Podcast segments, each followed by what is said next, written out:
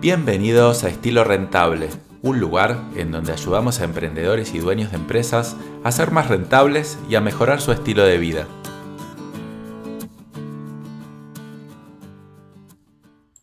Hola, bienvenidos a un nuevo episodio de Estilo Rentable. Mi nombre es Daniel Pressman, soy economista, emprendedor y empresario y en este nuevo episodio vamos a hablar de cómo no perder libertad mientras crece tu emprendimiento. ¿Qué es lo que sucede? Los emprendedores arrancan, es pura pasión, me encanta lo que hago. Luego el emprendimiento empieza a crecer y empieza a dar más carga operativa, los clientes empiezan a demandar más, parece que el día a día nos consume y ya no hacemos tanto lo que nos gusta. Estamos metidos en la movida, entre comillas, y terminamos siendo menos felices en nuestro emprendimiento y teniendo mucha menos libertad, que es una de las razones por las cuales empezamos a hacerlo. Entonces, ¿Cómo hacer para salir de esta vorágine? ¿Qué técnicas, qué herramientas y estrategias existen para no perder libertad y seguir haciendo lo que nos gusta mientras nuestro emprendimiento crece? Bueno, entonces aquí te tengo una buena y una mala noticia. La buena es que tu emprendimiento está creciendo, te felicito. La verdad que no muchos logran pasar esa primera etapa inicial y la mayoría de los emprendimientos termina cerrando antes de empezar a crecer y la mala noticia, entre comillas, porque en realidad no necesariamente es mala, es que te tienes que empezar a profesionalizar. Ya tu emprendimiento dejó de ser una idea, dejó de ser un juego, ya se asemeja más a una empresa y bueno, hay que ponerle cierta estructura. Entonces, en este episodio te voy a compartir cuatro conceptos que en mi opinión tienes que empezar a mirar para profesionalizarte y para recuperar la libertad perdida de las primeras etapas del emprendimiento. Bueno, entonces vamos con el primer concepto, que es de definir metas u objetivos. Esto en general, bueno, se suele hablar bastante, ¿no? En los emprendimientos, pero ¿quién lo aplica realmente? ¿Quién define metas, objetivos, las va monitoreando y las va trabajando? ¿Por qué escuchamos tanto de esto pero lo hacemos tan poco? Entonces, lo primero es entender el por qué hacerlo, el para qué hacerlo, que es para mí, si no definimos a dónde queremos llegar, ¿cómo sabemos que estamos yendo por el buen camino, por el camino correcto? Entonces, para mí, esto es una de las cosas clave de que los emprendedores tienen que tener súper claro, que es primero empezar obviamente por la visión, por los objetivos de más largo plazo, porque si no, empezamos a barriletear, lo que yo llamo decir como un barrilete para donde nos lleva el viento y veo muchos emprendedores que van haciendo eso y van agarrando oportunidades y dicen, bueno, mi emprendimiento era de esto, pero ahora un cliente me pidió esto otro y nada que ver, pero bueno, me paga, entonces, bueno, no nos perdamos en el camino. Entonces, definir metas y objetivos es súper claro y acá voy a hacer como un resumen de cómo se podría trabajar este tema, que es primero trabajando en la visión. Es decir, ¿qué quiero lograr a cinco años? Sería la visión, sería como el objetivo más a largo plazo, que en general tiende a cambiar menos. ¿Para qué hago lo que hago? ¿Qué quiero llegar a cinco años? ¿Cuál es mi gran objetivo maestro con este emprendimiento? Siempre acá mis consejos es, todo esto tiene que estar por escrito, no es una cosa que tengo que pensar y listo. Tiene que estar por escrito. Que esté por escrito no quiere decir que no pueda cambiar. A ver, mi visión puede llegar a cambiar, especialmente en etapas tempranas de, de un emprendimiento, pero por lo menos tenerlo por escrito, mirarlo, por lo menos idealmente todos los días. Entonces definamos la visión a cinco años. Luego, ahí se baja un objetivo anual. Ok, estamos a tal fecha, no importa. ¿Qué quiero lograr para la misma fecha en año que viene? Y ahí se baja a, objetivos un poquito más tangibles. Quiero lograr tanta facturación, quiero vender en tales países, quiero abrir tal nueva unidad de negocio, lo que sea. Luego bajamos a lo que son los objetivos trimestrales o las metas trimestrales y aquí es un poco más tangible, más accionable lo que se puede hacer. En general conviene poner un gran tema que yo quiero resolver o mejorar en este trimestre. Y bueno, y focalizarse durante tres meses en ese tema. Ahora, lo que yo veo que más fallan los emprendedores es en esta última, es en la revisión semanal. No hacer un seguimiento suficientemente veloz, es decir, todas las semanas tenemos que estar viendo si nos estamos acercando más a nuestras metas trimestrales o no. Si estamos por el buen camino, si hay que ajustar o no. Ese es un error que, yo cometí durante mucho tiempo, que hacíamos revisiones mensuales y de esas revisiones la verdad que se habían cometido un mes de errores tal vez y después tipo solucionarlo eh, duraba un mes más y después de ese mes tampoco se había corregido tanto. Entonces para mí es súper clave hacer revisiones semanales de si estamos yendo o no estamos yendo por el buen camino y hacer los pequeños ajustes que, que se consideren necesarios. Todo esto es súper, súper importante hacerlo por escrito y revisarlo. Entonces, esta es la primera recomendación que es tener metas y objetivos claros y definidos primero a 5 años, que sería la visión, después los objetivos anuales, metas trimestrales y revisiones semanales. Bueno, y el segundo concepto que te quiero compartir es automatizar. Automatiza todo lo que puedas. Todo lo que puede ser automatizado debe ser automatizado. No tiene sentido que pierdas tiempo en tanta carga operativa que tal vez al principio de tu emprendimiento, ok, era cobrarle a uno o dos clientes, pero ahora ya son 15 y bueno, Ah, es un llamado de 5 minutos, no pasa nada. Y aquí también veo que muchas veces se comete el error de, ok, como tengo tarea operativa, lo primero que hago es querer contratar a alguien. Y no, ese para mí es un error. Es, lo primero que tengo que querer hacer es automatizar, es ver si ese proceso que estoy haciendo lo puedo hacer por lo menos semi-automático. Muchas veces automatizar en general se soluciona con un software. Un software de marketing, software de ventas, software de stock, los software te ayudan a automatizar o a ordenar varios procesos que uno está haciendo de manera manual y no solo que te ahorran tiempo, sino que también te estandarizan la tarea, es decir, es como McDonald's, siempre entregar las hamburguesas de la misma manera. Entonces es súper importante automatizar antes de delegar. Y esto los software, en general software en la nube, te ayudan muchísimo. Yo particularmente dedico mucho tiempo a investigar estos software, porque, claro, para usar software requiere tiempo de investigación, de implementación, probar uno, probar otro.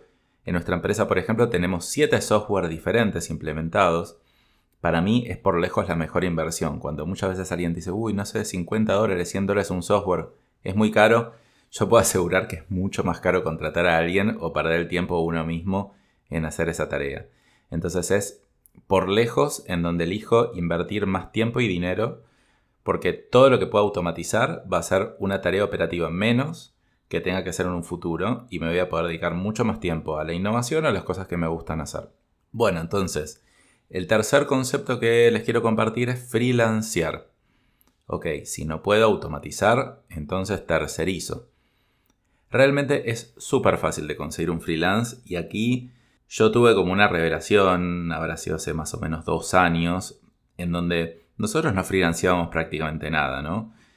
Para mí fue el día y la noche. Nosotros éramos 20 personas internas en la empresa y cuando aprendimos a freelancear, eh, en este momento nosotros ahora somos 5 personas internas y 15 freelance.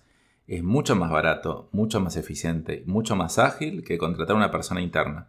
Siempre teniendo en cuenta que yo intenté automatizarlo antes y no pude. Entonces, ¿cómo hago para tercerizar? No, pero si la verdad que las cosas que hago en la empresa solo las puedo hacer yo. Mentira, las puede hacer cualquiera. Ahora, es muy importante para financiar dividir los procesos en las partes más pequeñas posibles. Por ejemplo, tal vez yo no voy a tercerizar toda la cobranza a mis clientes. Tal vez voy a tercerizar el envío de mail inicial para cobrar y el segundo envío de mail también. Ahora, si la persona ya en la tercera vez no me contesta, ok, lo voy a atender yo, pero tal vez son el 20-30% y no el 100%. Entonces, ¿cómo hago para buscar freelance para tercerizar? Es relativamente fácil, puedo publicar en Facebook, eh, Workana, Freelancers, que son plataformas para conseguir freelance, Fiverr, hay un montón, montón, montón de gente disponible por muy poco dinero a hacer este tipo de tareas que son repetitivas y fáciles dentro de todo. Después uno puede evolucionar y empezar a tercerizar cosas un poco más tácticas, un poco más estratégicas. Pero en principio empezar a tercerizar, tratar de no tomar estructura interna ni tampoco quedarse con toda la carga operativa uno mismo como dueño. Así que esta parte me parece crucial, súper importante, no se habla prácticamente nada, se habla mucho de cómo desarrollar equipos, de cómo trabajar en el liderazgo, pero se habla tampoco de cómo freelancear. Y la verdad que para mí es el mejor camino para profesionalizarse, porque además el freelancear te obliga mucho hacer procesos bien redactados y bien eficientes. Entonces te obliga a profesionalizarte como dueño de empresa, porque si no es imposible freelancear. Así que súper, súper importante esta parte de tercerizar. Ok, y vamos a la cuarta recomendación, que es la organización. Entonces, claro, también muchos emprendedores cuando arrancan, bueno, manejan todo como en papelitos, ¿no? Y no tienen bien organizada, bien registrados sus gastos, sus ingresos, no hacen análisis de números. Entonces es, obviamente acá todo lo que estoy contando estoy como simplificando todo el tema, pero yo lo que quiero dar es más que todo una visión general. Entonces acá voy a dar algunos tips de organización. El primer tip podría ser que tengas tu sueldo, ¿no? Que no sea que tú saques dinero de tu empresa cuando necesites eh, irte de vacaciones y luego no saques y bueno, se mezcle tu dinero personal con el dinero de la empresa. Ponte un sueldo, no importa si es un sueldo alto, si es un sueldo de mercado o no. Pero con eso tú deberías vivir.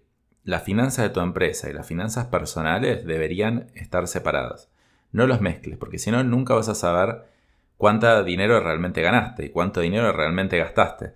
Muchísima gente me habla, no, yo tengo gastos fijos re altos y los toman como gastos personales, pero digo, pero este gasto pertenece a la empresa o viceversa también. Entonces, pon un sueldo y separa tus finanzas personales de las finanzas de la empresa. Luego, lleva una lista de gastos e ingresos organizada, es decir, cada cosa que gastes de la empresa lo anotas en un Excel y cada ingreso que tengas también lo anotas en un Excel. ¿Para qué? Primero para ser más consciente de lo que uno gasta y luego para hacer análisis. A ver, este mes, ¿cuánto gasté? ¿Cuánto me ingresó? ¿Coincide lo que dice la planilla de Excel con el dinero que efectivamente tengo? Muchas veces esto sirve también para la gente que maneja productos, porque se puede manejar stocks. Entonces, si entre un stock, un producto, lo tengo que restar de la planilla y después tengo que hacer una conciliación de stock, porque muchas veces ahí pasa que los emprendimientos son como una canilla abierta de ingreso de nuevas ventas y nuevos clientes y también, no sé cómo se dice en toda Latinoamérica, un tapón abierto donde se va todo el agua. Entonces ingresa mucho y se va mucho al mismo tiempo. Y llevar una lista de gastos, ingresos, stock bien ordenado y tener un control de esto nos ayuda a poner ese tapón y cada vez los flujos de ingresos sean más que los flujos de egreso y también a encontrar dónde están los escapes, dónde, por dónde se está yendo el dinero, por dónde se está yendo el stock, donde no debería irse. Entonces, nos ayuda a solucionar los problemas muchísimo más rápidamente. Sé que esto suena muy engorroso, sé que para esto muchas veces no nos metimos a emprender, la verdad que queríamos ser más creativos, tener más libertad, pero yo les puedo asegurar que esto da mucha libertad. Es decir, es tomarse el tiempo, ponerse bloques de tiempo para dedicarse a hacer estos análisis. No hace falta que todo el día uno esté haciendo las tareas administrativas, sino que te va a dejar la cabeza mucho más libre para los otros momentos creativos, y la verdad que es más tiempo el que se gana que el que se pierde, pero la verdad que hay que probarlo y empezar a hacerlo. Y muchas veces veo que muchos emprendedores pasan demasiado tiempo evitando hacer esto, sea porque están consumidos por el día a día o porque nada, la verdad quieren dedicarse a cosas más creativas, pero si no lo hacen, la verdad que no van a poder dedicarse a cosas mucho más creativas porque el día a día los va a terminar consumiendo. Bueno, entonces vimos los cuatro puntos, eh, definir metas y objetivos, automatizar, freelancear y organizarse internamente. Entonces, a medida que un emprendimiento crece, uno va perdiendo libertad por defecto. Se mete más en la parte operativa, lo consume el día a día, y para recuperar esta libertad, indefectiblemente tenemos que profesionalizarnos. Así que las cuatro cosas que yo detecté que son más importantes, que obviamente hice un resumen en este capítulo, son definir metas, automatizar, freelancear y organizarse mejor. Entonces, recuerda que esto es súper importante para que puedas mejorar tu estilo de vida, para que en tu emprendimiento puedas hacer más las cosas que te guste y para que en algún momento, a pesar de que al principio en un emprendimiento hay que dedicarle mucho, mucho tiempo, pero después de un tiempo poder empezar a tener más libertad para viajar, para hacer otras cosas que te gustan y también para mejorar y hacer crecer tu empresa. Así que bueno, espero que te haya servido y me gustaría que me compartas tu opinión qué te está pasando en este momento, cuáles son las principales restricciones que está teniendo tu emprendimiento y qué estás haciendo para intentar salirte de este día a día.